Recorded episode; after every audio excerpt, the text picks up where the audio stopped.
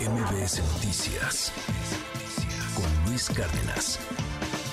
León Krause, te mando un gran abrazo hasta los Estados Unidos. Oye, qué historia, qué novelón, por si ya nos habíamos aburrido lo que pasó con Fosfo Fosfo allá en Nuevo León. Esta, esta está muy buena. Qué teoría de conspiración, qué, qué, qué, qué tema hay de, de espías. León, ¿cómo estás? Muy buenos días. Ahora sí me hiciste reír, Luis. Eh, pues sí, la verdad es que es un es un caso que, uh, que queda para, para la historia. Eh, me remitió a otros casos célebres de la historia de, de Estados Unidos.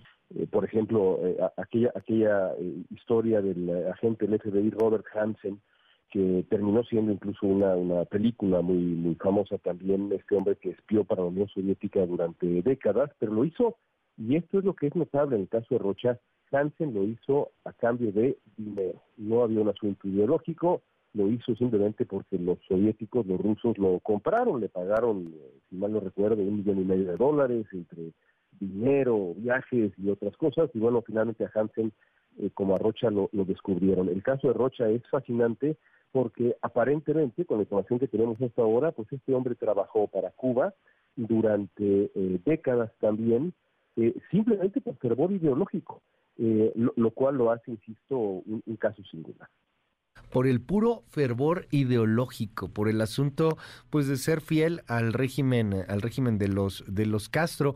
Oye, ¿cómo cómo se ve esto políticamente en el marco de la elección? ¿Pega, no pega tanto? Porque comentaba hace un momento, o sea, todo aquí en México lo vemos en el marco de la elección mexicana, allá en Estados Unidos este asunto en particular podría ser una medallita para Biden, le le sirve de algo o no? Trump se podrá llegar a subir al tema, ¿cómo lo ves?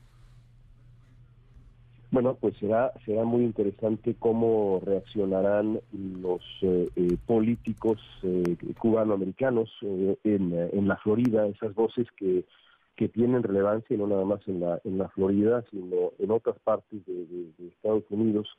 Eh, pienso, por ejemplo, en el caso de, de Robert Menéndez, que curiosamente está siendo también investigado no por algo tan severo como espionaje, pero sí por ser, digamos, para, para ponerlo en términos prácticos, una suerte de, de doble agente, un agente extranjero de eh, intereses egipcios en el Senado estadounidense. Eh, así que no es fácil porque ambos lados tienen cola que les, que les pisen. Yo te diría, Luis, que la, el tema de la seguridad nacional, el énfasis en la seguridad nacional beneficia sobre todo a los republicanos. Uh -huh. eh, en, el, en, el, asunto fronterizo y en otros temas beneficia a los republicanos. Así que si aquí alguien tiene eh, activos que cobrar, supongo yo que habrá que ver qué pasa, serían los republicanos.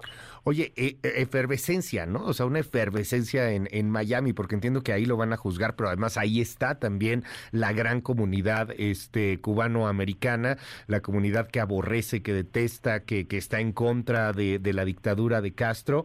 Y, y, ahora sí que por si algo faltara la cereza en el pastel de, de toda esta historia, pues ayer la muerte también de, de Juanita Castro, ¿no? La hermana menor de Fidel, que siempre estuvo en contra de Fidel Castro y que terminó exiliada allá en Miami. Ahora sí que pues la nota en este momento se va mucho hacia hacia Cuba y hacia y hacia esta comunidad cubana americana que pues seguramente estará en, en efervescencia plena. Sí, y, y, cuál fin de la historia, ¿no es cierto, Luis? Hace algunos Exacto. años pensábamos que de Fukuyama, ¿no? ocurrir y ahora estamos hablando, pues, de eh, una, una, Rusia eh, emergente, de, de, de espías eh, que, que, están, están, digamos, sirviendo a La Habana por fervor ideológico. Uh -huh. eh, ¿Cuál fin de la historia? Son te, tiempos muy extraños. Te mando un gran abrazo, querido León Krause. Gracias por tomar la comunicación como siempre y un honor platicar contigo. El honor es para mí. Gracias, Luis. MBS Noticias con Luis Cárdenas.